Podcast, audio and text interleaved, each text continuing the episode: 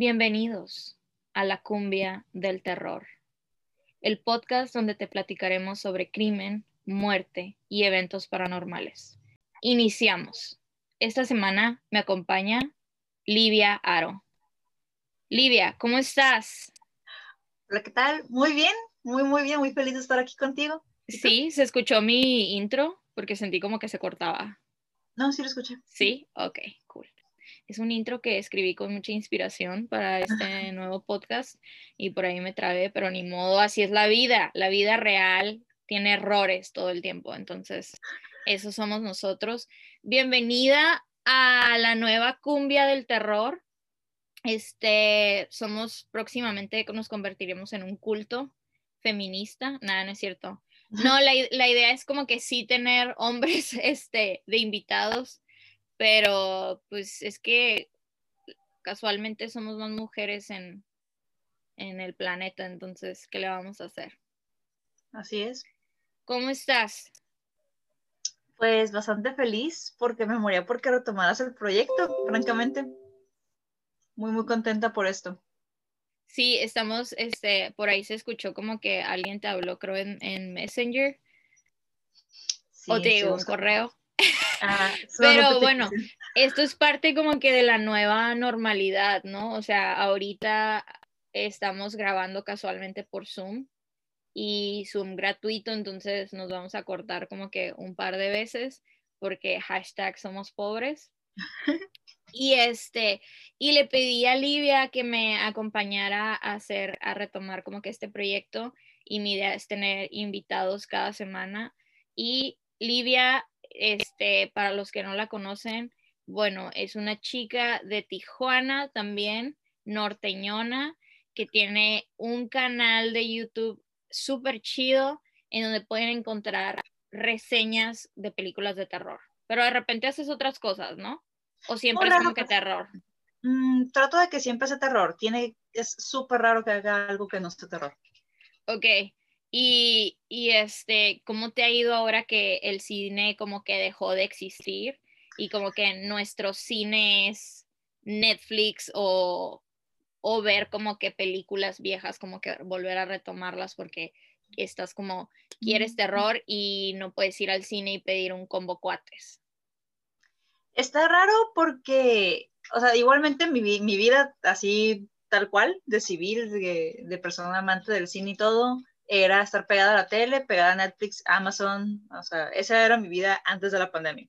Ok pero lo único que sí extraño es la sensación en sí, como la experiencia de ir al cine y pedir el combo. O sea, e-, es lo único que sí extraño. O sea, es raro porque no es lo mismo ver la película en tu tele o en tu compu que en el cine con el sonido envolvente creado para la sala. O sea, sí, sí está bien raro. Pero es, es, es toda una experiencia ir al cine. O sea, la vida mejoró en el cine cuando te dieron la facultad de elegir tu asiento. ¿Estás de acuerdo?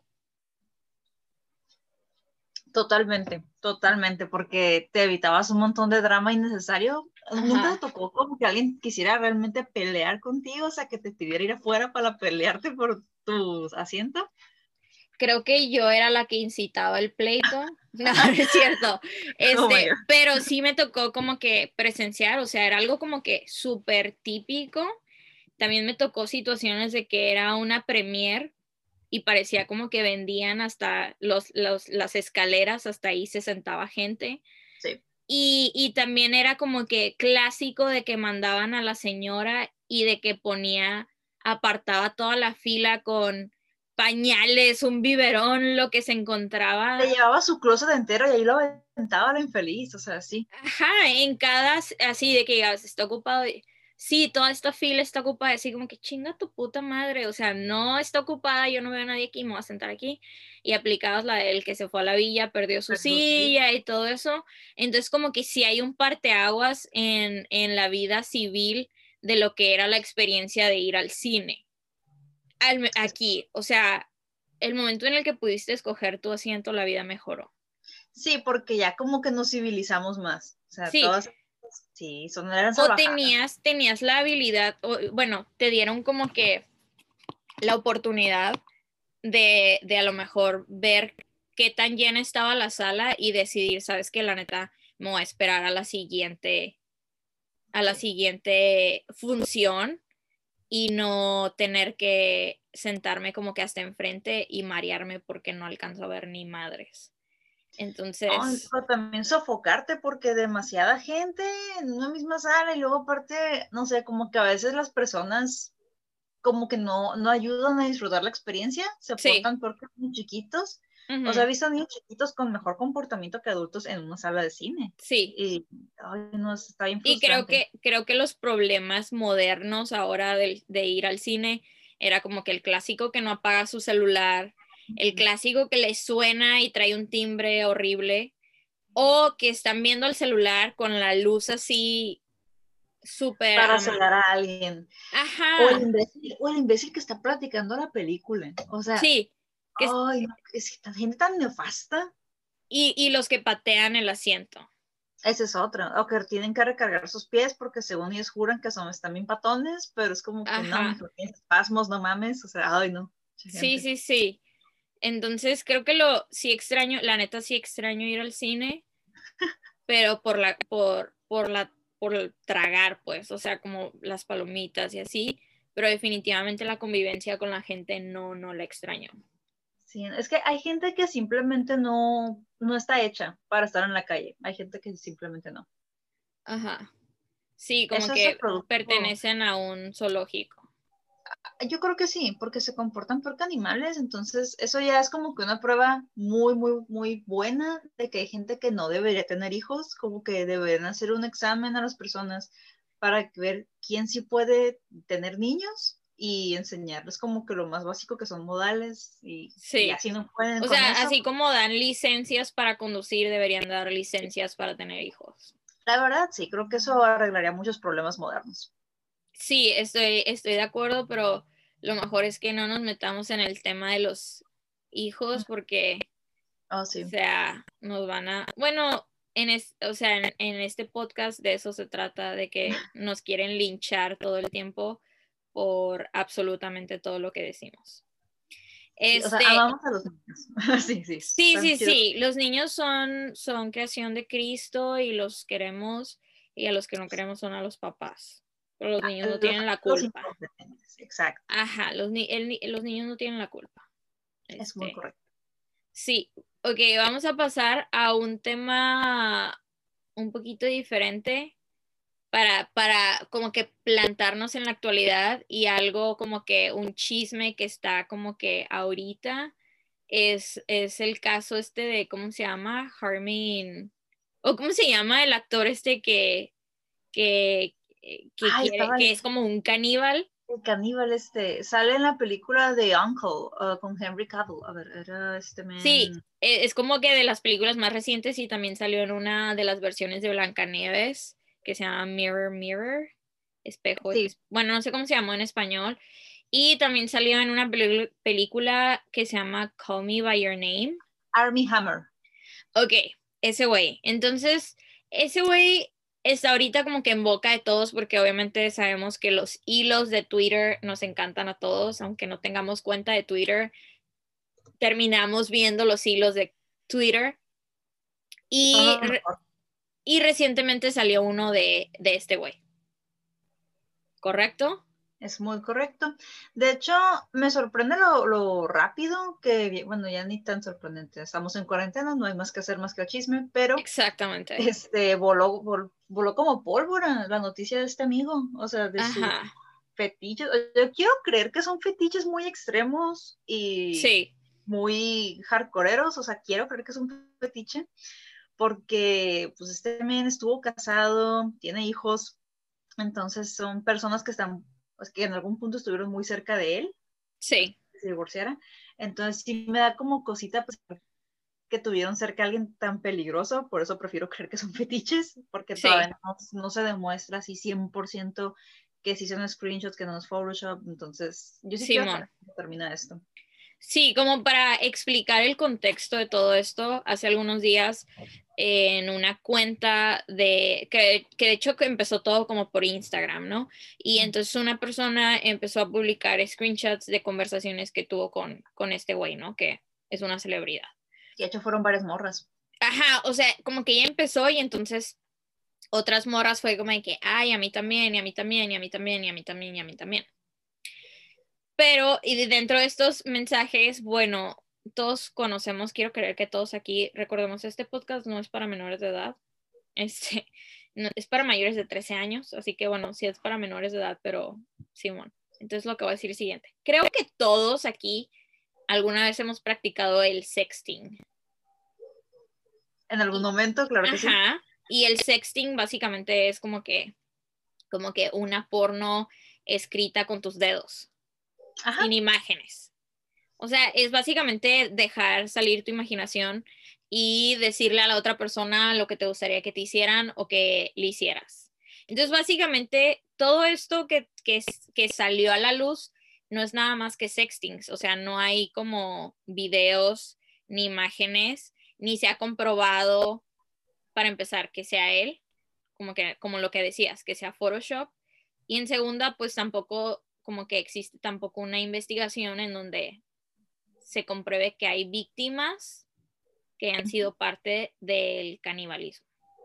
Porque esto es lo que hace este güey, o sea, sus mensajes son como de caníbal, ¿no? De que quiero destruirte y quiero comerte, quiero probarte, quiero tus, tu cerebro y, y, cosas. Quiero sangre, ajá. Sí son cosas como que heavies. Creo que no cualquiera tiene ese tipo de inclinaciones sexuales.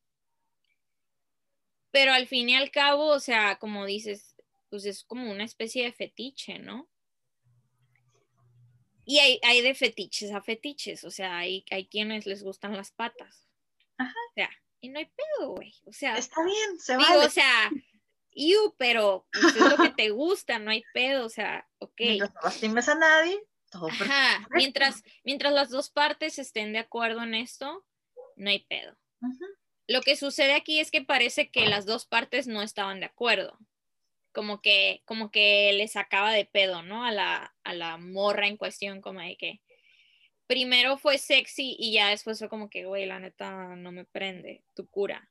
Sí, ya como que primero muy, muy atractiva la cosa y luego ya como que sí daba miedo incluso hasta como que marcaba, así como Belinda con sus vatos, pero este men como que lo que tienen como sus morras es que comparten un tatuaje en su mano izquierda. Eso es lo que me llamó mucho la atención, fue como, o sea, marcas como tu territorio. Sí, ya eso, ya eso suena hasta como que un pedo como de un culto, ¿no? También. O Porque, ajá, como una iniciación o algo así. Este, ¿Qué ha sucedido en, otros cultos, este, que alguna vez esperemos hablemos de esto, un culto que se llama, que es, el, es conocido como Nexium o algo así. Era como un pedo piramidal y luego se convirtió en, en, cosas sexuales y las marcaban, en este caso no era un tatuaje, sino como una quemadura, entonces, o sea, todavía como más cabrón. Este, pero sí, creo que es importante aclarar varias cosas. Número uno, los vatos siempre se creen el sexting y las morras somos bien de que estamos barriendo, lavando ropa y, y tú así de que, oh, sí, sí, sí, se me antoja, que no sé qué, que chingaderas, ¿no? Y el vato, no, que sí, que déjate, mando una foto y acá, y de que todo el pedo ahí ya, este, ya sacó todo el estrés y ya viste qué tan qué tantos días tenía sin este, sacar, sacar el relleno y todo eso. Y tú así de que, no mames, este fabuloso huele increíble. O sea, vatos, háganse la idea de que nosotros el sexting, o sea, Está, divertido. Ajá, o sea, pero... pero como que, ah, este, mejor te pago el Uber, ¿no? Mejor Kyle, o sea, porque la neta, este, digo, háganse la idea, ¿no? Número uno, eh, no se lo crean, pues. Por favor, háganse un favor. háganse un favor y este, y no, no, no se emocionen tanto, ¿no? ¿quieren realmente presumir que ustedes hicieron volverse loco una morra? Échenle ganas, para un Uber, vayan a su casa, hagan una buena chamba. Sí, físico. Tiene que ser físico. Tiene que ser real. Este, ajá, sí, tiene que ser tangible para las mujeres. O sea, el tiempo de cualquier persona es valioso. Y la neta, las mujeres por lo general, como, en general, somos más mentales. Entonces no es como que nos, nos gane la calentura tan fácil, supongo. O sea, sí. sí nos, ajá, sí nos da como que las ganas, el ímpetu, seguro que sí. Sí. Pero, pues digo, si tenemos que elegir entre barrer y arreglar nuestra casa y mandar mensajes. O sea, el equilibrio, pues. Sí, o sea. Ponemos las cosas en una balanza y es como que sí te hago el paro de seguirte la cura, pero la neta, este, tengo cosas que hacer. Tengo cosas que hacer y las voy a hacer en el Inter y te voy a hacer el paro porque somos muy así de bondadosas, somos, somos tenemos un gran corazón y queremos ayudarlos. Ahora, dicho esto, este, ya entendieron, ¿no? O sea, la morra está en otro pedo y el vato está de que, Simón. Y neta echenle ganas. Sí, la otra cosa es que no sé si deberíamos de criminalizar al 100% los mensajes de este güey. Mm, no, todavía no. E, todavía no, en el sentido de que, de que sexting es sexting y a veces decimos cosas que, que o sea, son dignas de que, güey, deberías de escribir una porno porque tienes una imaginación que no mames. Sí, o películas de terror en caso de O este películas de terror en ese caso, ¿no? Y, no... Ajá, y no hay, o sea, no hay que escandalizarnos. Aparte estamos hablando de una persona que tiene una vida pública y que como dices tiene hijos y todo este pedo. Eh, gente que pone el cuerno existe en todos lados. Ajá, eso, eso sí se me hace fácil de creer, que se le hiciera fácil a este güey porque está carita y en cada lugar que iba, o sea, sí. Tenía sus morritas, o sea, no mames, o sea, eso aunque esté casado o no esté casado, sucede. Sí, sí. Y, y no hay por qué criminalizar eso. Este, y a lo mejor creo que hubiera sido este bueno que a lo mejor esos mensajes hubieran llegado como que a alguna autoridad pertinente y se hiciera una investigación. Sí, pero o sea, como dijiste, mientras no exista como que la noticia de alguna víctima, un cuerpo real, o sea, un crimen real. Sí. No, no creo que proceda nada. O sea, mientras no... Y aparte podríamos decir, no, pero es que esa madre es, es acoso sexual. Pues no necesariamente porque la víctima, digo, si la vamos a llamar víctima, pues es algo eh, de lo que participó, ¿no? Y que, y que, es que no me quiero meter en pedos porque la gente es bien sensible. No, pero, o sea, en su momento participaron, pero, o sea, si como ambas partes decidieron cortar contacto, en todo caso, si este men hubiera seguido ahí chingando la borrega, ahí sí cuenta más como acoso. Pero pues a lo que tengo entendido, nada más como que se divertía, según esto, y ya de ahí gosteaba a la persona, le dejaba de hablar. Entonces. Entonces, como que el, el, pedo es que. Entonces hay que criminalizar el ghosting y no el canibalismo. Aparentemente. sí. está, está loco y es un tema sensible, sí, pero también es, es algo que ok, no, estoy diciendo que está bien el canibalismo, solo digo que, que hay gente que tiene gustos muy, muy extraños y a veces no pasa de eso, a veces no pasa de canibalismo, o sea, de un canibalismo de imaginación, ¿no? Sí, o sea, mientras, mientras no pase de un fetiche muy sí.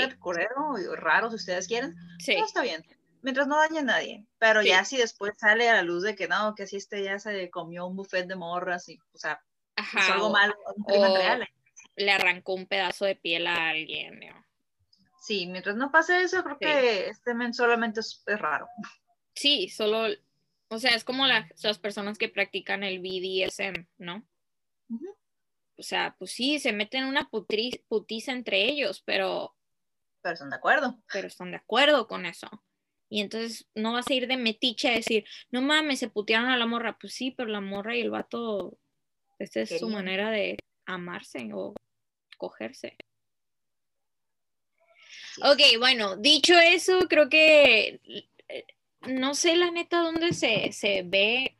Siento que mi voz se está cortando. ¿Tú sí me escuchas? te escucho. Sí, ok. Esperemos que la grabación no esté cortada, por si no ya valimos verga. Este, ¿a ti te parece cuánto tiempo llevamos grabando? Mm, no me parece el tiempo. Sí, a mí tampoco. Pero empezamos a eso de las cuatro y media más o menos. Ok, bueno, entonces vamos a dejar hasta aquí como que la zona, la sección de chismes y vamos a pasar al tema que les tenemos el día de hoy.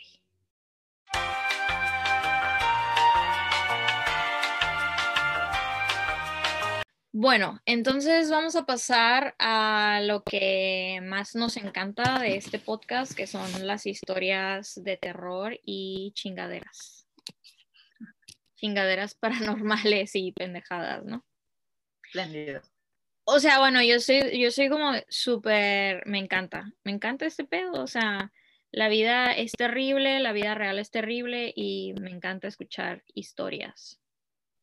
Entonces, bueno, eh, vamos a empezar con, bueno, de hecho está como que loco porque empecé a, contactar a diferentes personas que ya eran parte como que del otro podcast y estaba así como de que, ok, necesito invitados chidos que puedan contar historias, historias chidas. Y dije, ok, voy a decirle a Livia que, que si le interesa. Y entonces te dije, mi plan era como que, ok, vamos a enfocarnos de principio en crimen y te dije, hey, ¿qué onda? Y tú, paranormal. Y yo, ok, pues.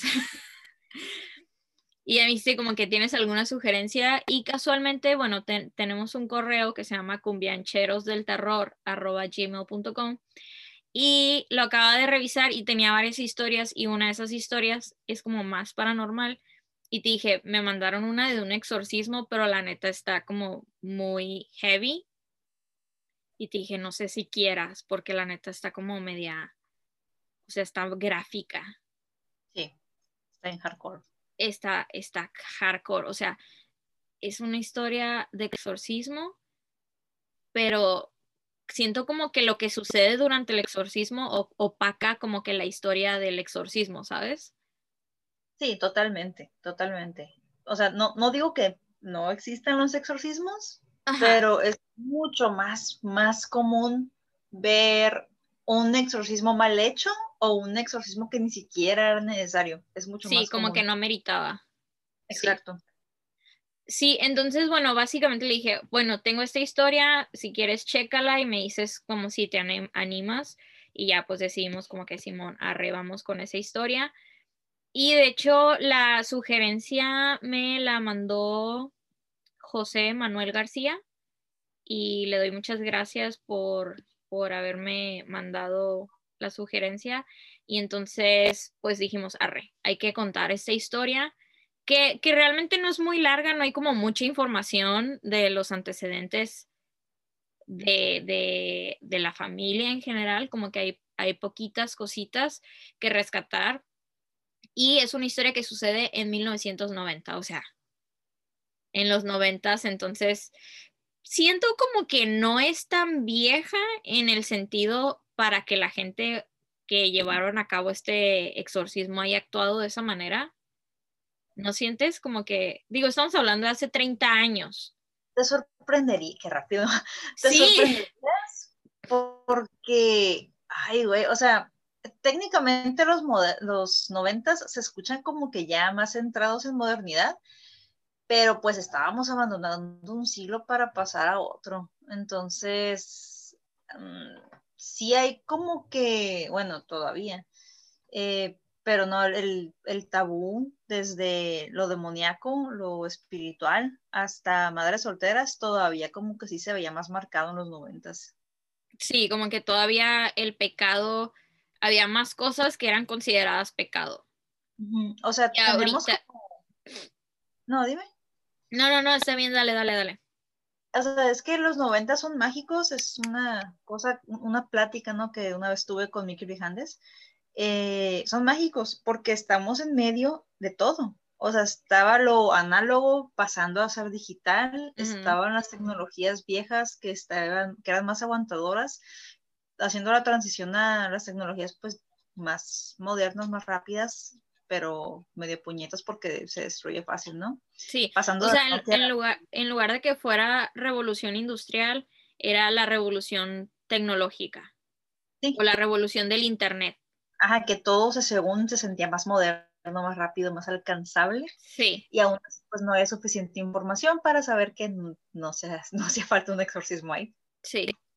Aparte, bueno, de lo que estaba checando es como que en general como que la familia era como de un estatus socioeconómico bajo. Entonces, a veces eso da pie a que la gente crea más en la espiritualidad que en la ciencia. Sí. Entonces las cosas se solucionan por medio de la gracia de Dios y no por la gracia de un de una farmacia similares y de un médico. Tristemente, o sea, y bueno, sí, sí, el nivel de educación me temo que sí tiene que ver en esto, porque todavía, incluso a pesar de que las similares son eh, considerablemente baratas, sí. aún así hay gente que prefiere ir con el, con el brujo o el chamán a creer en las cartas. Les pesa menos, les pesa menos pagar por eso. No, y está bien loco que también hay gente que prefiere gastar 300 pesos en ponerse uñas postizas que gastar 50 pesos en la consulta del doctor Simi. O sea, prioridades. Hashtag prioridades. Bueno, vamos a entrar con la historia. ¿Quieres, quieres, la, no nos pusimos mucho de acuerdo, yo investigué la historia, creo que tú también la checaste. ¿Quieres tú contarla y yo doy mis este, puntos de vista o quieres que yo te la cuente y o cómo le hacemos? Porque ni siquiera hablamos de eso, pero... No, está bien, cuéntala, cuéntala, cuéntala. Sí, ok. No soy muy buena contando historias, ¿eh? yo me voy al pasado y luego regreso y así. Te equivocas. Eres muy buena contando historias. Sí, ay, muchas gracias. ok, bueno, vamos a empezar. Resulta que eh, nos vamos a remontar, nos vamos a ir a España a un lugar que se llama Albacín o Albaicín, que está ubicado en Granada, España. Y esto sucede en 1990. Está iniciando el año, estamos, bueno, estaba terminando enero, de hecho era como que el 31 de enero, y eh, ella fallece el primero de febrero de 1990. Entonces, casi, casi estamos súper cerca del aniversario luctuoso de esta persona que para empezar, o sea, ya de inicio tiene un nombre que básicamente eh, la están ya crucificando desde, que desde, desde que le pusieron el nombre y ahora sí como que estás condenada a tener una vida miserable. Sí. O sea, desde... Con el, nombre de sus crías. Ajá, bueno, entonces el nombre de la protagonista de esta historia es Encarnación Moreno. ¿Correcto? Correcto. No estoy equivocando. Tú, tú a ir haciendo el fact check. Era Guardian, ¿no? Su apellido, Guardian. Sí, Encarnación Guardia. Encarnación. Bueno, la encarnación, ¿no? La encarnación, le podemos acortar, bueno, encarnación, ok. Encarnación para, para el momento de esta historia ya tiene 36 años, tiene dos hijos. No estoy segura si seguía casada, o sea, si seguía con, con, el padre de sus hijos, pero el punto es que, o sea, ya es una persona de 36 años, tiene una familia y todo esta onda. De las cosas que se pueden rescatar del inicio de su vida es que por ocho años vivió en Francia y trabajaba en un, en un hotel como como una o sea, era como que housekeeping, este, limpieza de los cuartos y todo eso. Y según el fiscal que llevó como que la investigación de este caso, se pudo determinar que Encarnación tenía como que una relación de amistad, pero muy cercana con el, el, dueño de, de, este hotel en el que ella trabaja. Ajá, sí, sí, sí. No vamos a decir que eran pareja, porque, pues, quién sabe, pero sí eran así como que, como que se trataban, ¿no? Cerca, o sea, si eran compillas. Este, bueno, entonces, este, llegamos a los noventas, este, Encarnación dice que decide que va a regresar a España, a, a este lugar, en Granada, este, regresa con su familia y bueno, se topa ya de que, hey, ¿qué onda? ¿Cómo están? Todo chido. Y la familia así de que, morra, o sea, cosas están pasando en la casa, o sea, hay como que como que malas vibras y cosas se están moviendo solas y como que hay una situación, ¿no? ¿Sí? ¿Me estás haciendo fact check o, tú qué opinas? Hasta, ahorita, sí. Incluso, uh, pero también la morra esta en sus años acá en Francia, como que a ella, al igual que a ti y a mí, le gustaba toda esta onda de los temas paranormales y el turismo, todo eso. Pero pues ella, a diferencia de nosotros, eh, sí como que le entraba, ¿no? Le entraba a las misas negras, buscaba información como de manera muy vívida. Sí.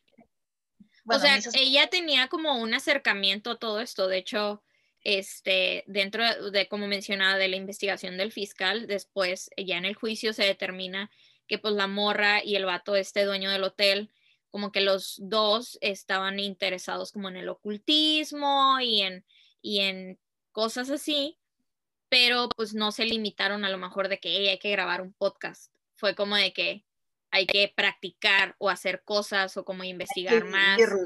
Ajá, hay que vivirlo, hay que experimentarlo, que no tiene nada de malo, ni esto está diciendo que por eso le exorcizaron. Simplemente estamos diciendo que, que ya existía como que en la vida de encarnación un acercamiento a, las cosas como oscuras, ¿no? Como que eh, a, la creencia de que las cosas malas existen, del diablo, de chingaderas, ¿no? Sí, o sea, que si creces con religión, así sea tu familia la más católica, la más cristiana del mundo, o la más festiva del mundo, o sea, así tu familia esté más cerca de la religión que sea. Si ya creces con eso, te da como que cierta base para decir, ay, güey, el diablo sí existe. Entonces, de hecho, algo muy curioso porque a muchos médicos cuando llegan, o sea, cuando están estudiando, que apenas van en su carrera de ser médicos, ¿no? Eh, llegan a la parte de, psicología, psiquiatría, me parece, y les dan como que la, lista, ¿no? De todos los síntomas que una persona con esquizofrenia parece. Parece. Sí. Entonces, pues dicen, ok, ¿qué es lo primero que ustedes piensan en su diagnóstico? Y la mayoría, la mayoría de los morritos suele pensar en, no, pues ocupa un exorcismo. O sea, precisamente porque es algo tan culturalmente arraigado, al menos aquí en México. Y lo sé porque eh, tengo un amigo, bueno, parece amigos médicos, pero uno en particular me comentó esto. Y años después, cuando mi hermana eh, llega a estudiar medicina, me contó algo muy parecido. O sea, que ella me dice, no, yo pensé lo mismo. O sea, yo, yo fue lo que me vino a la mente, un exorcismo. O sea, Ajá, o sea, pareciera como de que digamos, yo te digo, oye, tengo una amiga que habla sola y de repente se pone a brincar y se avienta a la pared y, le dan como ataques y parece que, y tú así de que, güey, se le metió el chamuco, o sea. la bandita. Sí, échale agua, vamos ahorita mismo a, a misa y hay que llevarla con el padre. Cuando debería de ser nuestra respuesta, a ver, Vamos a googlearlo. Vamos a preguntarle a Wikipedia. Nada, no es cierto. No, esa no debe ser su respuesta. Su respuesta debe ser, ok, hay que llevarla con un médico. Una persona que ha estudiado como por 10, 15 años de su vida. Ajá, una persona que, que puede darte una mejor respuesta que una morra que estudió arquitectura y no se dedica a eso y tiene un podcast. Así que no me preguntan a mí, o sea, hay que ir con un médico. Ya. Un médico de verdad. Sí, sí, pero estoy 100% de acuerdo contigo, o sea, como mexicanos o como en otras culturas, este, automáticamente, no, se le, o sea, o se le metió el chamuco o le va a la América, o sea, son como las únicas respuestas viables de por qué alguien actuaría como un loco, o sea, porque ya, esa es la respuesta. Sí, entonces, pues aquí está como que entra algo muy parecido a, o sea, conforme fue entrando uh, abriéndose camino. Todo esto de la medicina moderna, más psiquiatría, más terapia de verdad, menos electroshocks, culpa.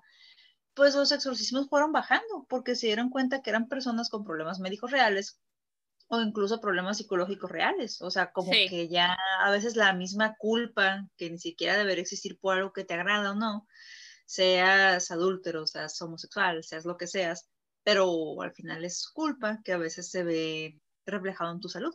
Y en el caso de esta, mujer estaba también checando que aparentemente tuvo, tuvo un hijo según, pero no, no encontré lo que me dijera así 100% real, ¿no? Sí. Que según este, uno tuvo un hijo efectivamente de, este jefe, del jefe que tuvo en Francia. Ok.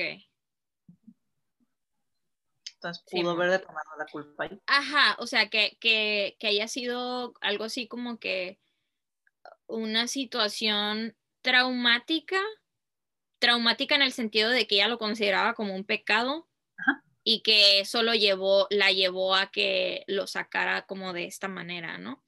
Entonces, eh, bueno, el punto es que este, eh, hacía esas cosillas en Francia, acá todo chido, Torre Eiffel y espiritismo y cosas así. Entonces regresa a Granada y con su familia así como que, ay, bienvenida y todo chido, fíjate que hay fantasmas en la casa. Y entonces había como que una situación de que cinco años atrás, 1985, un hijo de, una de sus tías, aparentemente vivían todos en la misma casa, que lo cual es súper normal también aquí en México. Y entonces un familiar muy cercano a Encarnación, un primo de ella, había fallecido por leucemia. Y entonces ellos consideraban de que, bueno, estas cosas paranormales estaban ligadas a que este hijo que había fallecido se quería como que comunicar, ¿no? Y entonces, ¿qué es lo que vamos a hacer como familia? Pues obviamente vamos a tener más sesiones espiritistas para que nos diga qué quiere o sea, qué necesita o por qué chingados está aventando cosas o por qué se mueven cosas en la casa y toda esta onda, ¿no? Terrible idea, igualmente. En serio, o sea, si ustedes creen que tienen un fantasma en casa, lo último que quieren hacer es contactarlo, o sea, simplemente no lo hagan. Sí, ajá. Porque qué tal si no es un fantasma y es otra chingadera. Ajá. O, es algo que, o sea, porque me, también, vamos de nuevo, siento que cuando uno pierde a un familiar tan cercano, parte de ese duelo es sentir que se están comunicando contigo de alguna manera. Y hay gente que dice, y, ajá, estás vulnerable y quieres sentir que hay señales en todos lados y que esa persona se quiere comunicar contigo. Y hay gente que empieza a ver mariposas por todos lados y dice, es, que estoy viendo mariposas y, y, cada vez que veo una mariposa sé que es el espíritu de, mi mamá que falleció y me mandó una mariposa o lo que sea, ¿no? Entonces, es como una manera de, asimilar el hecho de que esa persona no está. Y, siento que en este caso esta familia estaban asimilando, o, o, su tía en particular estaba asimilando como que esta pérdida, diciendo, tu primo se está comunicando con nosotros y están pasando cosas extrañas en la casa. Que no estoy negando que puedan existir fantasmas, que Simón, nada más. Ya, no me vayan a regañar, yo nada más estoy dando mi opinión que nadie me pidió. Ok, entonces, este, bueno, dentro de esta historia va a entrar ahora, vamos a introducir a el famoso pastelero, que no sé por qué le decían el pastelero, nadie me pudo explicar por qué su apodo era el pastelero. Terrible nombre para un chamán. Ajá, o sea, el chamán que introducen a la familia le dicen su apodo es el pastelero. Ajá, o sea. que yo sepa, cuando teníamos el pozolero, le decían el pozolero porque derretía gente en, ácido. Y eso como que tiene sentido. Sí. Por más asqueroso que suene, tiene sentido. Entonces, no entiendo por qué el pastelero le dicen el pastelero si resulta que solo es un chamán. Quiero creer que era una persona muy dulce. No, de hecho dicen que era todo lo contrario, que era una persona ah. como muy agresiva. Ok. Ajá, entonces no sabemos, no nos pregunten por qué le dicen al pastelero, le dicen al pastelero. Entonces el pastelero es el chamán que esta familia decide como que acudir. ¿Y porque era un chamán? Bueno, se sabe que la mamá del pastelero también se dedicaba como que a todo este pedo y era como medium y como que curandera y así, ¿no? Entonces él hereda la fama de la mamá ya difunta y aparentemente él también se dedica a estas cosas aunado a esto, aparte de que es chamán, también es ratero. Ah. Porque no sé si leíste esa parte de que ya tenía como cargos criminales, pero como leves, porque solo había como robado por aquí y por allá. Ah, ok. No, yo me quedé en que era un espiritista con un apodo horrible. Sí, el pastelero.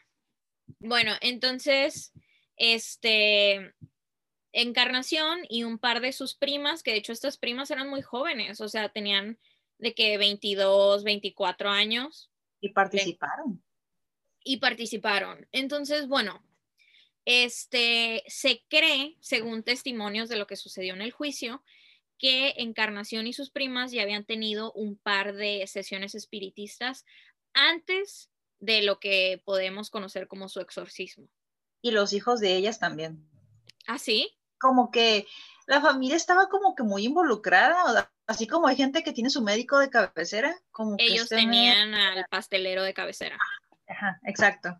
Ok. Raro, pero sí. Sí, bueno, pues es que así pasa, ¿no? O sea, es, es pasan hasta en las mejores familias de tener, de tener este, el chamán de cabecera, la botánica de cabecera. Entonces, bueno, se dice que Encarnación ya había sido parte de estas sesiones y entonces en una de esas sesiones el pastelero se le acerca y le dice, ¿sabes qué? Hay un espíritu oscuro como que rondando tu aura, o sea, hay algo raro en ti y algo me dice que es el diablo, ¿no? O un demonio. Y la encarnación, yo creo como que este cargo de conciencia de lo que hablábamos anteriormente, ella automáticamente lo relaciona con la posibilidad de estar embarazada. Y ella empieza a creer que este embarazo que ella tiene es producto como de Lucifer, ¿no? Como que es el hijo de Lucifer. El hijo del diablo. Ajá. Entonces ahora existe como esta pregunta de que, bueno, fuera de la historia, yo me pregunto, ¿será que creía que era el hijo de Lucifer por las cosas que llegó a hacer en París o bueno, en Francia. O, o sea, sí, siento como que es un cargo de conciencia, ¿no? Lamentablemente Encarnación nunca pudo ser como entrevistada ni, ni conocer la parte de su historia o lo que ella tenía que decir.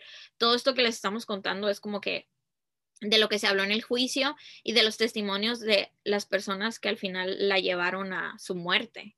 Entonces, ahora sí que es más como una historia de él dijo, yo dije, ella dijo, él hizo, pero no, no conocemos como que a ciencia cierta la versión de encarnación. Pero igual y puede ser un poco de ambos, ¿no? O sea, la culpa por estar pues con un hombre y posiblemente, o sea, en caso de que sí fuera cierto lo, lo que dijeron que tuvo un hijo con él. Sí ponle tú que eso fue cierto, ahí pudo haber culpa, o sea, desde tener un hijo o estar demasiado cerca de él. Y también, pues, tener como que esta cercanía con las misas negras, porque aparentemente como que era una parte importante de su vida. Sí. Sí, inclusive se habla, se habla de que fue como partícipe de orgías y cosas así. Pero de nuevo, o sea, es, es, son cosas que el fiscal llevó al, a corte y al final del día, pues quién sabe, ¿no? Pero también lo que les ayudó en el juicio, este, a ellos, o sea, sí los condenaron y sí fueron a la cárcel, ya están libres. Sí. Ya salieron. Pero lo que les ayudó también fue que técnicamente fue como un suicidio asistido, porque ella fue la que les dijo, exorcícenme, um, yo voy a poner aquí, y dio indicaciones, o sea, de qué hacer y cómo hacerlo. Sí lo que me sorprendió es que no pidiera que se detuvieran, o sea, ya hasta que se estaba desangrando esta mujer, ya hasta ahí dijeron, ¿sabes qué? Vamos al hospital, pero pues... Sí. O sea... Demasiado tarde. Y pues estaba desangrando y aparte se bebió una especie de menjurje que no sé quién se le ocurrió que es una... apenas voy para eso, vamos a, ya, voy a retomar mi, mi, historia para que lleguemos a esa parte. Bien.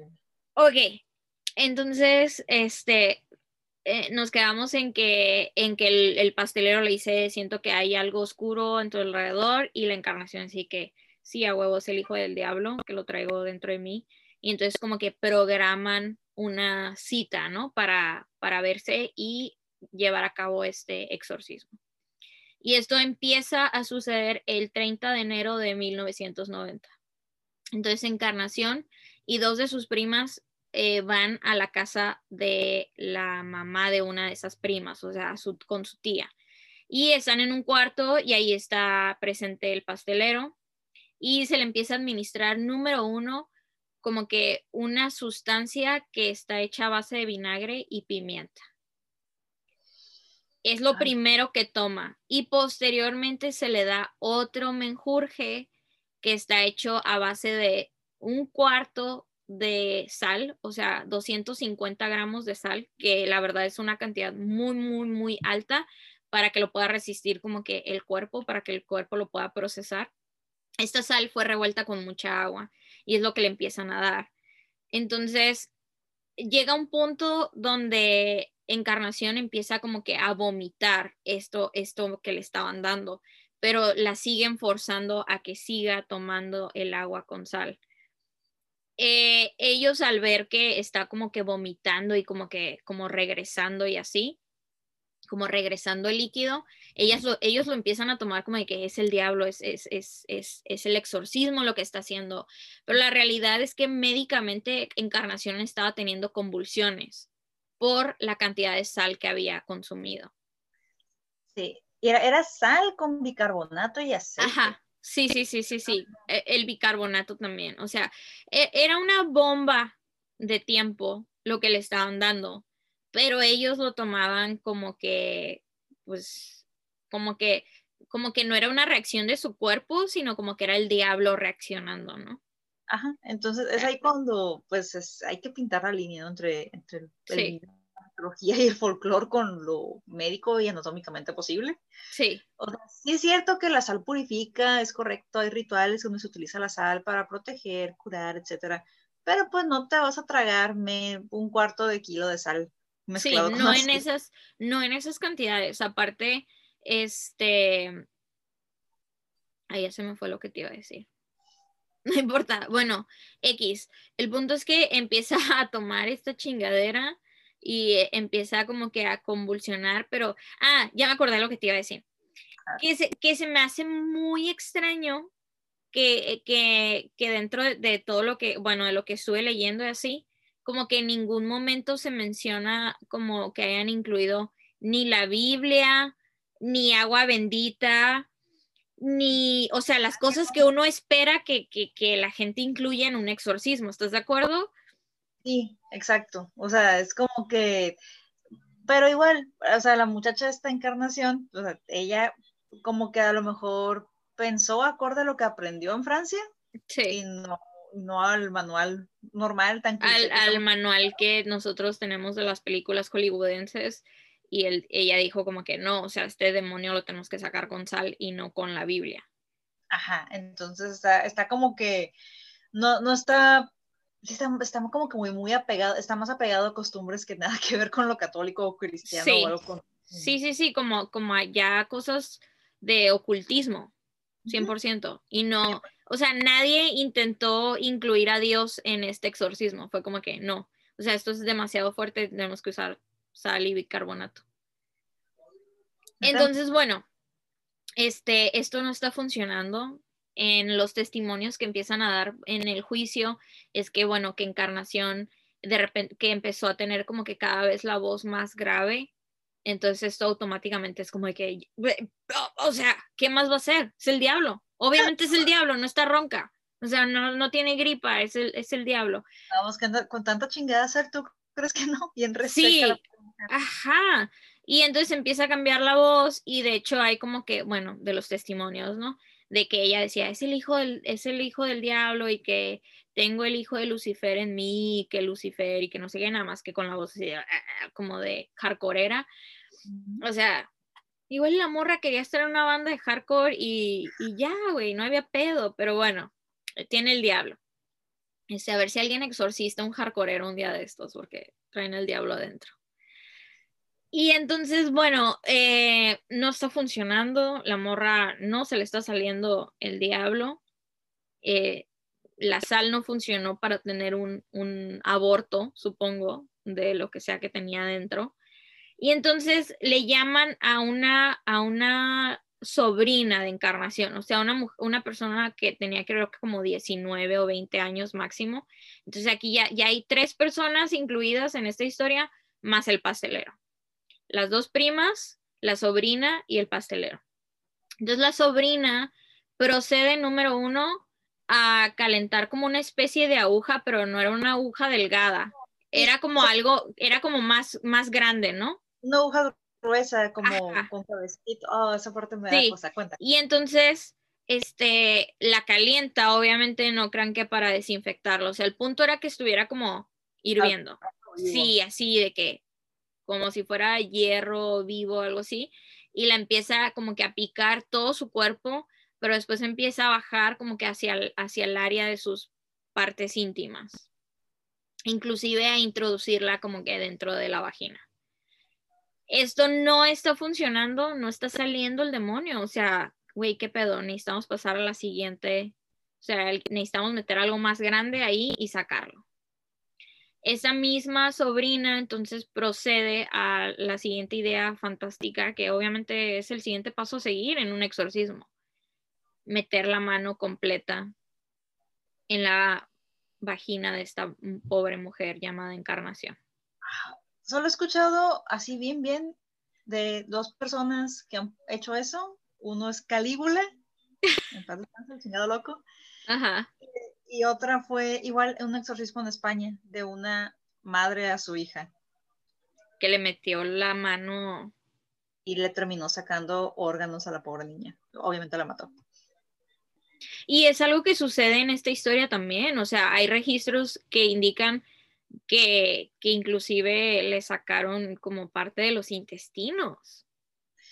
Sí, ven, por eso tienen que ir a la escuela, tienen que aprender a Sí, por eso, o sea, no dejen la primaria trunca, ni menos, ni la secundaria, ni la prepa, o sea, neta, este... Hay maneras, chavos, hay maneras de, Tengan un título así mamalón, No, no, no, no, no, nadie necesita un título, nada más estudien y, y no metan la mano en la vagina de nadie. Ajá, o sea... Digo, a menos que sea consensual, pero... Ajá Ajá. Bueno, entonces la morra está así de que, ok, la aguja no funcionó, voy a proceder a meter mi mano hasta el fondo y necesito sacar algo y voy a empezar. O sea, hay otro caso muy, muy fuerte que sucedió en Estados Unidos, nada más que esto sucedió a lo mejor como en los 60 de, de una, este, de una niña, bueno, ya era adolescente, se llama Silvia Likings, de, hecho hay una película de ese caso. Este, y a ella lo que le metieron fue una, una botella de Coca-Cola como de vidrio. Uy. Y, y, aparte era una, o sea, aquí estamos no estoy diciendo nada, pero la encarnación ya tenía dos hijos, entonces como que, sí me explico, o sea, ya está como, ya es de otro tamaño, pues. Ajá, o sea, como que ya ha tenido, pero en el caso de Silvia Liking estamos hablando de una preadolescente, este, que nunca había tenido relaciones sexuales, menos tenido hijos, y entonces a ella le meten una botella de vidrio, la botella se rompe dentro de, y queda, o sea, y, y obviamente hubo, o sea, sí, muy feo. Bueno, pero volvemos en el caso de Encarnación, entonces la sobrina empieza a hacer eso, no funciona, y entonces se quedan, ok, algo está muy raro porque estamos viendo que esta morra tiene dos hoyos. Y entonces se pasan al orificio de más abajo, que le vamos a llamar el aniceto. Ok. ok. Para hacerlo menos traumático. Sí, para hacerlo menos traumático, pero todos sabemos de qué estamos hablando. Y entonces, este, la sobrina entonces dice, ok, como que les dice, hey, guachen, o sea, en este orificio de acá abajo, como que algo está inflándose y como que algo, como que algo no está bien. Y, se me hace que es como que el diablo, o sea, el diablo se está moviendo en el, en el de allá, en el que te conté. O sea, si no le sacamos el diablo de un hoyo, tiene que ser de otro. Ajá, o sea, en algún hoyo tiene que estar. Y entonces la sobrina procede a meter ahora la mano en aquel que te conté. Y bueno, o sea, horrible. Total.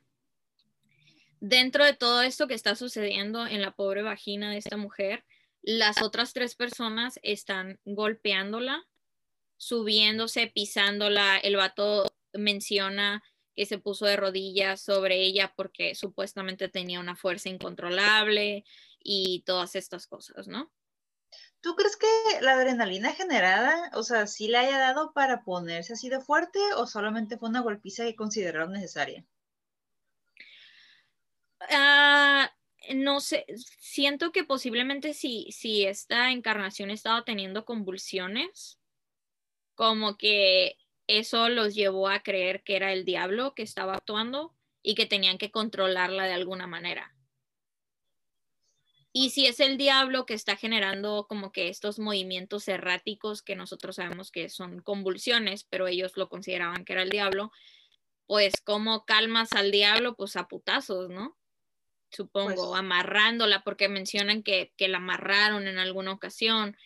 Entonces, bueno, esto pasa a lo largo de todo el 30 y están ahí como eh, todo el día, toda la noche y siguen con la putiza para esto. En la casa está la dueña de la casa, pero nunca hace nada. O sea, ni modo que no hubiera gritos, ¿sabes? O sea, gritos, golpes, este... O sea, de curada que sea una vecina, una vecina que respeta la privacidad, pero, o sea, no mames, si escuchas gritos de alguien que estás claramente siendo torturado, en lugar, o sea, si son gritos como de una pareja de recién casados que se están disfrutando, no hay pedo, te apartas. Pero si salen que se escucha que no está disfrutando, que está siendo torturada, o sea, como que si tocas la puerta o llamas a la patrulla. Sí, como que... No, y es que la tía, o sea, era la casa de la tía, entonces la casa estaba, o sea, la tía estaba ahí, pues, estaba ahí presente escuchando todo el desmadre, pero pues, de cierta manera, o sea, aunque no estaban ahí como que, como haciendo todo eso, toda la familia creía verídicamente que se trataba del diablo esa clase de familias me dan mucho miedo, porque es tanto su fanatismo que, o sea, me pongo a pensar, ¿qué hubiera pasado si un miembro de la familia hubiera dicho, no, esta persona necesita ayuda de un doctor, de un profesional? O sea, capaz si lo hubieran exorcizado junto con ella, siento yo. Al familiar, por no, por, por oponerse a la situación. de hecho, de hecho, es algo que menciona como que la, la sobrina, la que metió su mano, en donde no le llamaban, mencionó que el, que el pastelero en algún momento le dijo como que si no lo haces, esto también te va a pasar a ti. Ah. O sea, como que si no peleas contra el demonio, entonces el demonio te va a poseer a ti posteriormente. Entonces, si, si ya existía como que un miedo profundo por esta situación, entonces no, no, no es justificación, pero pues estamos hablando ya como de una psicosis colectiva. O sea, un grupo de personas está creyendo en que esta es la verdad y no hay, no hay otra cosa. En que realmente pelearon contra fuerzas sobrenaturales en ese momento, claro. Sí. Wow. No, sí, gente, vayan a la escuela, por favor. Sí, vayan, a la escuela. Ese es nuestra, nuestro consejo del día de hoy. Moraleja de hoy, vayan a la escuela.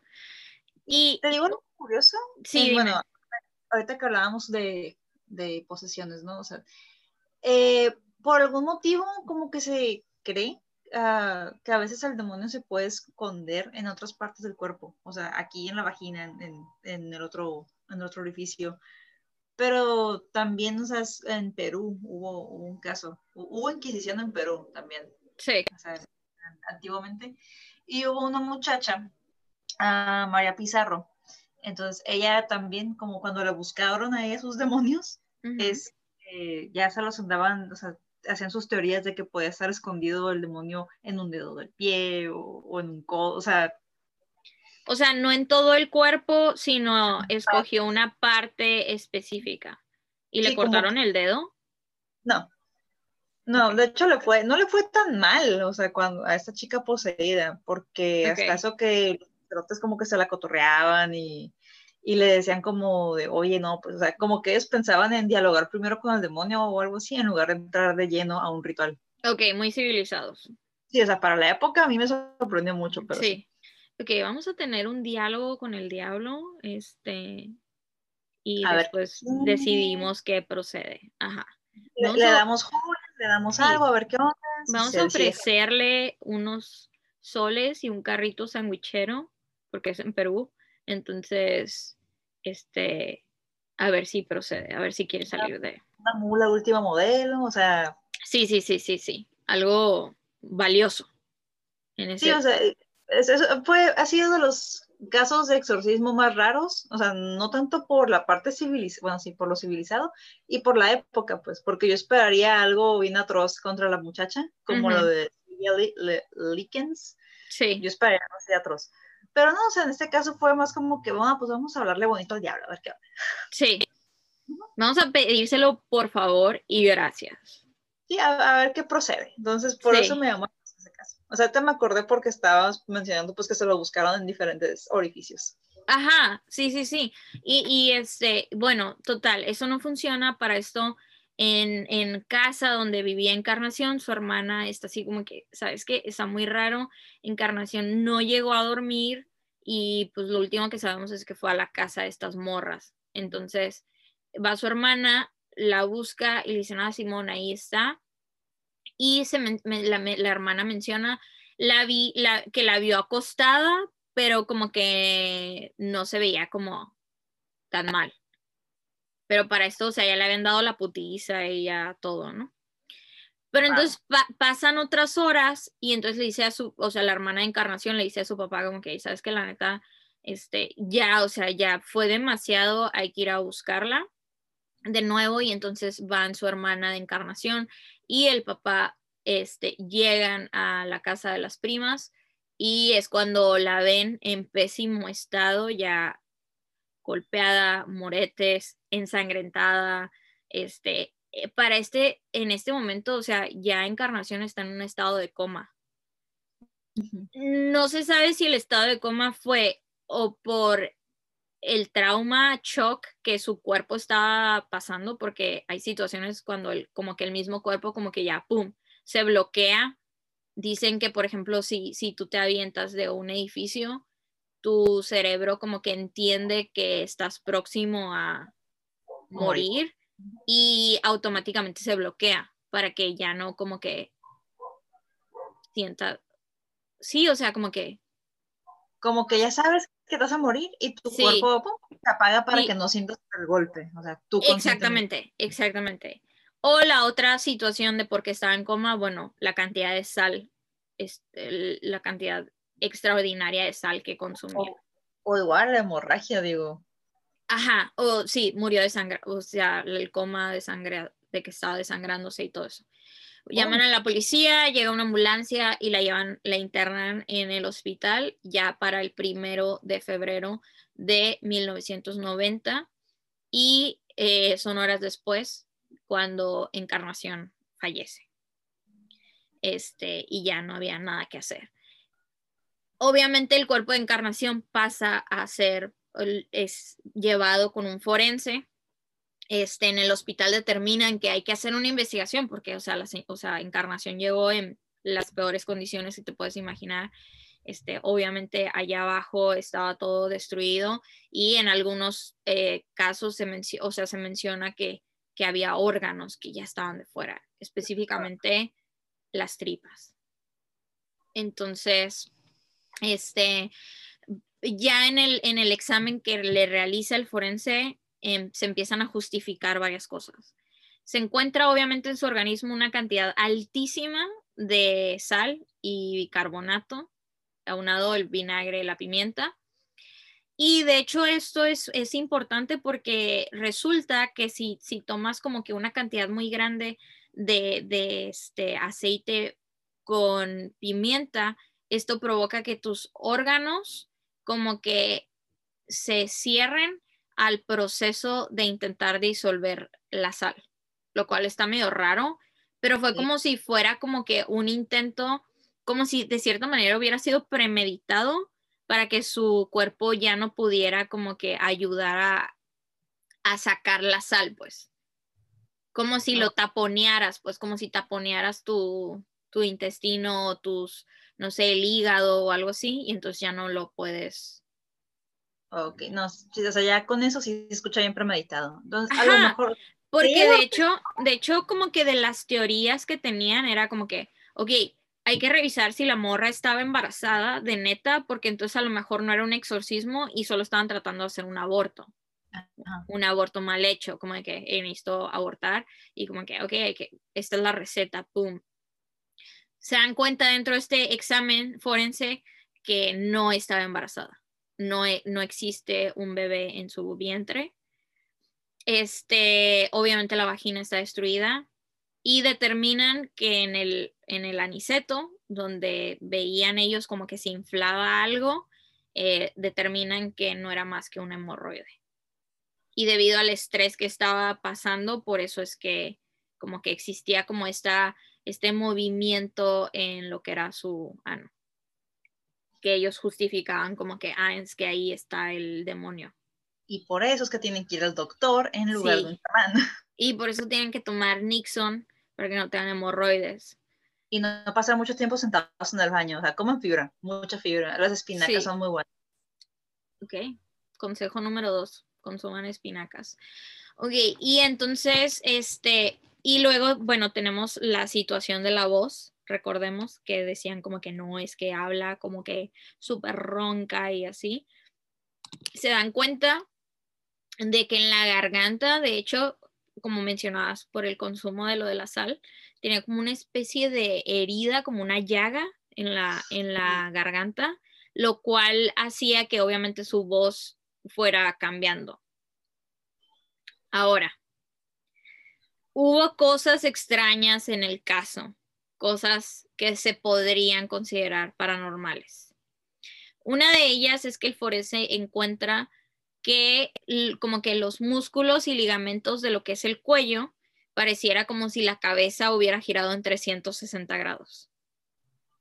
Y eso no tiene justificación en el sentido de que la única manera de que esos músculos y ligamentos estuvieran de esa manera dañados es que literalmente la cabeza hubiera girado en 360 grados. Y la única manera de lograr eso es si estás muerto, porque si estuvieras vivo, pues morirías. Ajá, no lo aguantas, mueres.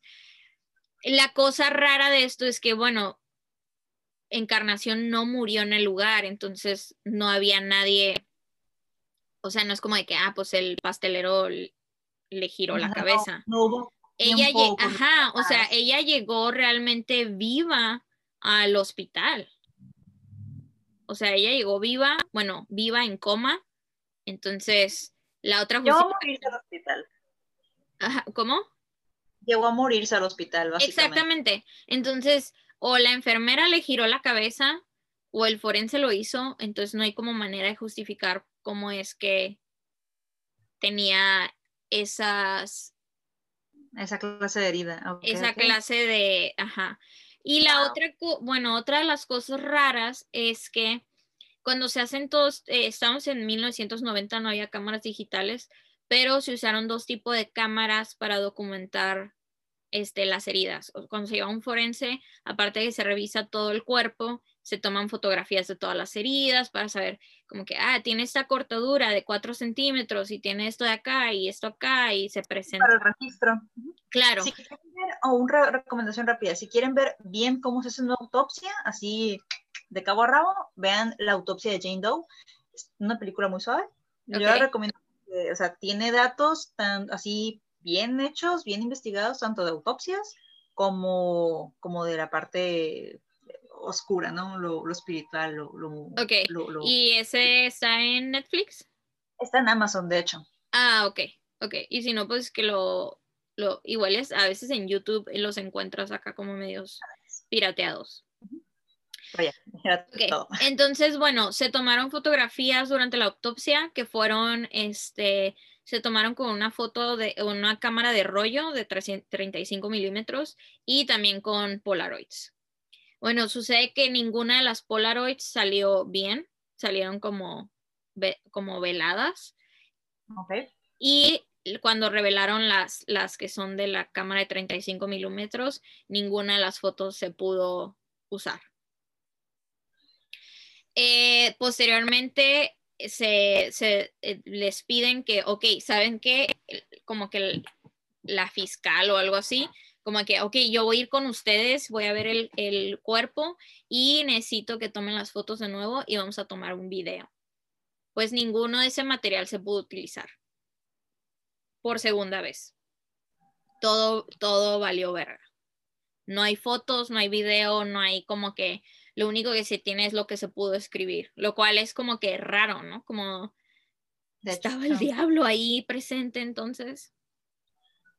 A lo mejor, o sea, ponle tú, ¿no? Ya si queremos decir que sí hubo algo oscuro. Que sí estaría ahí un pedo. Ajá, ah, ponle tú que a lo mejor y sí hubo, que se practicara mal todo el ritual, definitivamente sí, totalmente. O sea, en caso de que ustedes crean en esas cosas, si no, pues, pues, no. Pero no, yo, yo como persona que creo en esas cosas, definitivamente sí estuvo terriblemente practicado el ritual. Sí. Terriblemente. Este, y lo de una cámara que esté fallando, en especial este Polaroids. De hecho, las Polaroids son muy chidas para usar, para captar eh, fenómenos. sí, cualquier tipo de fenómeno, porque como es una fotografía que está en el momento que es inalterable, no es como... sí, instantánea. Ajá. Entonces está muy cabrón alterar una foto. Si ustedes tienen cámara Polaroid y quieren cazar fantasmas, es perfecta para eso. Sí. Y, después, o sea, como que la justificación que dieron es como de que em, fue la luz y cosas, ¿no? O sea, como que igual trataron de justificar eso. pero, o sea, todavía sí, es equipo nuevo y por eso el eh, que lo estaba operando no sabía cómo usar una cámara o era nueva la persona, pero aún así no creo que le des equipo a alguien que no sabe usar. Sí. Entonces, y aparte lo intentaron dos veces y también con una cámara de video. Pero esas son como que las cosas como raras que sucedieron y que a lo mejor dan como esta duda de que, güey, ¿qué tal si sí estaba poseída? Como lo que pasó en el caso de Verónica, igual en España y fue una posesión sin exorcismo. Ok, eso no me lo sé. Hicieron, película de eso, este, ahí sí. Estuvo en el cine, está en Netflix, creo que todavía está en Netflix, está muy buena la película. A mí me gustó mucho. Es de los noventas este caso, de hecho, y es de nuestras morritas que se ponen a jugar a la Ouija ahí en la escuela. Este, con background eh, católico. Sí. Resulta que una de ellas en el juego de la Ouija se empieza a convulsionar y, y a la semana muere. Entonces, o sea, no es spoiler porque pues si ven el caso y lo, lo revisan y lo googlean, van a encontrar toda la información. Pero pues eso, eso es lo curioso. Incluso, o sea, el policía, que, el detective, ¿no? Todos los involucrados en uh, checar cómo estuvo la muerte, pues se dan cuenta de todas las anomalías que hubo eh, rodeado de este caso. O sea, desde marcas que no pueden explicar, este, causas de muerte que no pueden explicar, o sea, varias cosillas así. Ok. O sea que no fue como, ah, murió de muerte natural, o como lo catalogaron. Eh, pues no supieron cómo catalogarlo, porque se encontraron a la muchacha, o sea, no, dijeron, ah, o sea, sí, fue paro cardíaco porque pues ella padecía el corazón. no, no, hay, no o se suicidó, o, este, sobredosis, o cosas así, o sea, fue como que... O sea, la muchacha era buena niña, buena hermana, este, cuidaba a sus hermanitos, ningún indicio de drogas, o sea, pandillera tampoco, ¿no? Ajá. No tenía enemigos o alguien que la quisiera matar. Ok, voy a checar, eh, jamás había escuchado ese caso, lo voy a checar. Pero, ok, digamos que, que Encarnación sí estaba poseída, ¿no? Digamos que, que sí. Lo ideal hubiera sido que no se recurriera al pastelero. Totalmente. O sea, creo que, que por donde lo veamos, fuera posesión o no fuera posesión, no había por qué perderse una vida. Esa es la realidad. No deberíamos estar hablando de este caso como de que alguien falleció porque lo hicieron mal por todos lados y estamos hablando como de, de algo que no existía como que conciencia al final y al cabo, aunque el diablo estuviera dentro de ella, es un ser humano y estás tratando con, una persona de carne y hueso que obviamente puede fallecer. Exacto. Entonces, este, sí es muy desafortunado y ya como, como para cerrar la historia, dos años después de la muerte de Encarnación es cuando inicia el juicio. Este, y de nuevo, o sea, el desenlace es desafortunado porque la condena más grande fue de cinco años. Entonces, Muy bien. este, matas a alguien y te encierran cinco años, pues, ¿por qué no? O sea, arre. Estuvo bien. O sea, no está bien. Este, a la, ya ves que, te decía que fue en la casa de, la tía, la, el, el exorcismo. A la tía también la juzgan, la meten al bote, pero creo que la tía estuvo como dos años en el bote. Y la condena más grande fue la de cinco años, que fue para el pastelero. Este, actualmente el pastelero ya no está vivo. Tampoco es como que se puede, este, como entrevistarlo de que, oye, ¿tú qué opinas? ¿Qué recuerdas de lo que hiciste ese día? Bueno, siempre has querido ser una ouija. No, no. Yo nunca he querido usar una ouija y no voy a usar una ouija y no me... O sea, y si lo usaría, no, no buscaría al pastelero, ¿te imaginas? O sea, siento que es una persona con muy mala vibra. yo, yo, tampoco, yo tampoco usaría una ouija. Es una de las cosas que yo no haría ni aunque me pagaran. O sea, como, ¿para qué te vas a prestar a algo que ya se sabe que no va a salir bien? Exacto. O igual no es como que el porcentaje de que te salga bien jugar una Ouija no es muy alto, no es bueno. Ni siquiera es como 50-50, es como 90% de que te va a salir mal. Algo, algo va a salir mal, sí. Entonces no, no se arriesguen, no jueguen con sí, no, ¿para qué? Hagan otras cosas, jueguen, no sé, avienten una moneda o... Bebe leche. Sí. Pero bueno, este, ¿Tienes algo más que agregar de, esta historia? Porque creo que ya como que llegamos al final, ¿no? De la historia como tal. Pues ya para lo último, creo que, o sea, ya si ustedes creen o no en ese tipo de cosas, lo principal es y será siempre ir con un doctor, una persona que realmente estudió 15 años, 20 años, mil años de su vida en cómo ayudar a una persona y cómo funciona realmente el cuerpo de alguien. Eh, ya si de plano ustedes me dicen, no, pues yo realmente creo que existe el mundo espiritual perfecto, qué bien. Primero vas al doctor, luego vas al chamán, o sea, en ese orden, primero doctor, siempre doctor.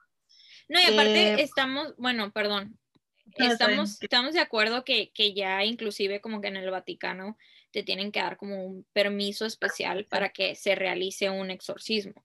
Y solo una persona como que calificada o como aprobada por el Vaticano puede realizar un exorcismo. Si alguien en la calle te dice, voy a hacer un exorcismo, es como que, no, güey. O sea, tú no. Incluso, bueno, eso, eso aplica para los católicos, porque los católicos, por ejemplo, como los exorcismos ya no es algo de lo que se presuma en la iglesia, entonces es algo que necesitas, es un permiso súper burocrático para conseguir. El proceso es más burocrático que conseguir un terreno, casarte y tener hijos, todo en un paquete. Aparte, ya ponle tú que ya tienes tu permiso de exorcismo. Eh, eh, tengo entendido que en Tijuana hay solamente un solo padre que puede exorcizar personas. Y aparte, este, supongamos que ya te van a exorcizar tiene que haber presente uh, una manera de dejar testimonio, um, como una cámara, por ejemplo, para llevar un registro, precisamente por... Y creo que tiene que ser en presencia hasta como de un médico y así, o sea, tiene que haber un médico, tiene que haber como... Una persona de tu familia o dos, si se puede, precisamente por apoyo emocional, apoyo del médico, el sacerdote, o sea, ya porque hasta la misma iglesia dice, ok, sí creemos en, en, en esto, en tu pero pedo, pero, ajá Incluso también los judíos me parece que tienen su propio tipo de ritual. Es un poquito diferente al ritual romano. Este, los cristianos no sé cómo lo aplican, la verdad, si es que tienen alguno. De hecho, no, no sé. Solo sé que rezan, es todo, todo lo que supe por un mes. Pero sí, o sea, cada, cada religión, cada cultura tiene su Tiene su manera de hacerlo. Los testigos, fíjate que no sé si tienen exorcismos. Nunca les he preguntado a ningún testigo que conozco. Quién sabe, tal vez es como que ya se te metió el chamuco, ya no sirves, o sea, no, no hay manera de arreglarte.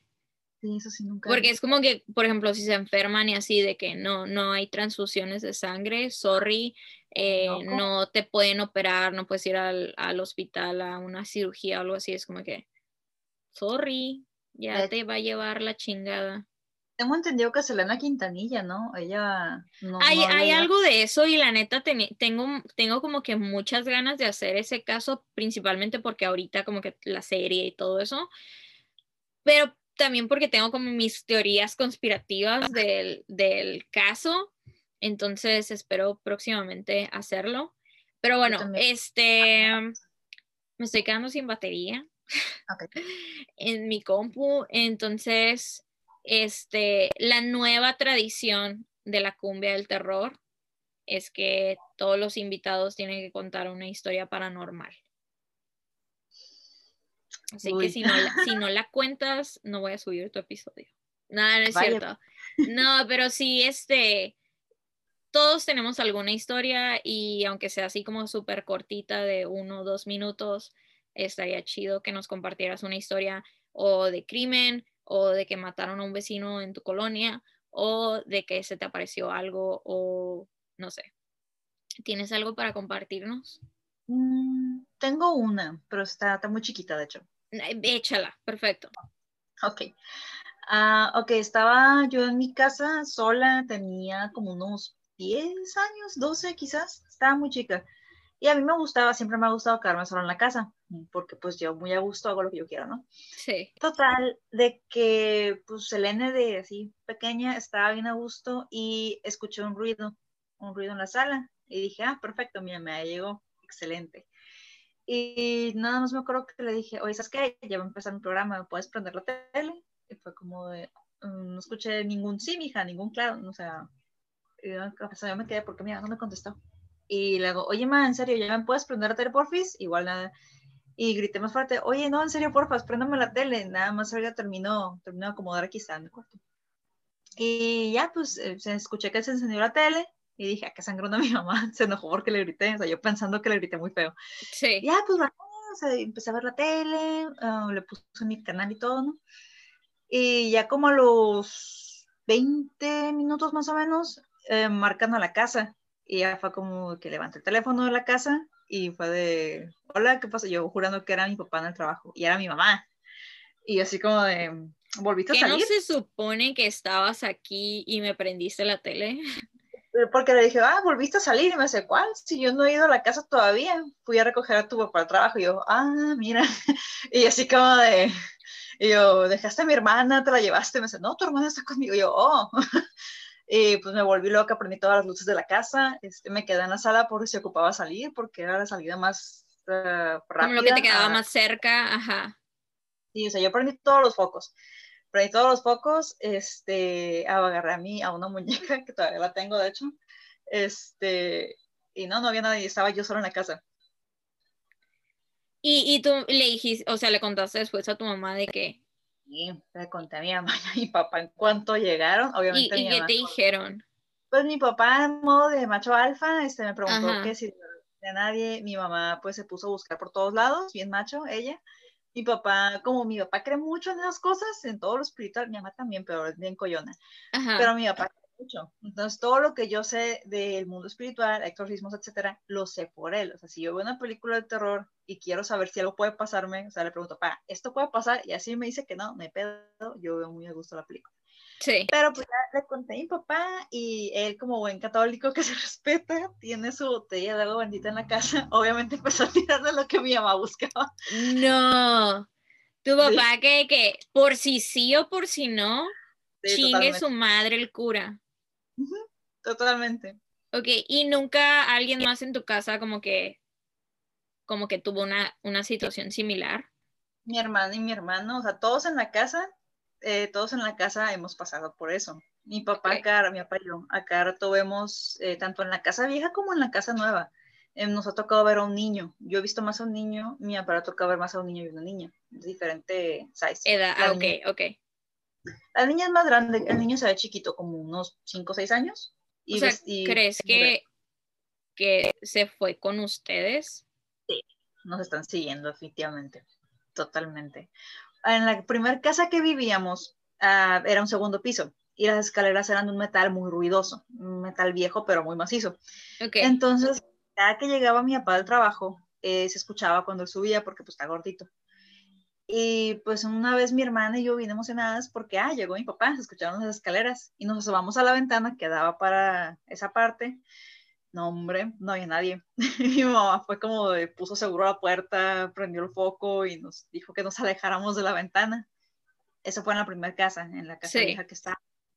Y ya en esta, en esta casa que ya tenemos aquí como 10 años viviendo, un poquito más de 10 años, Eh, aquí hemos visto a la niña y el niño más cercanos, la casa más chica, supongo que se sienten incómodos.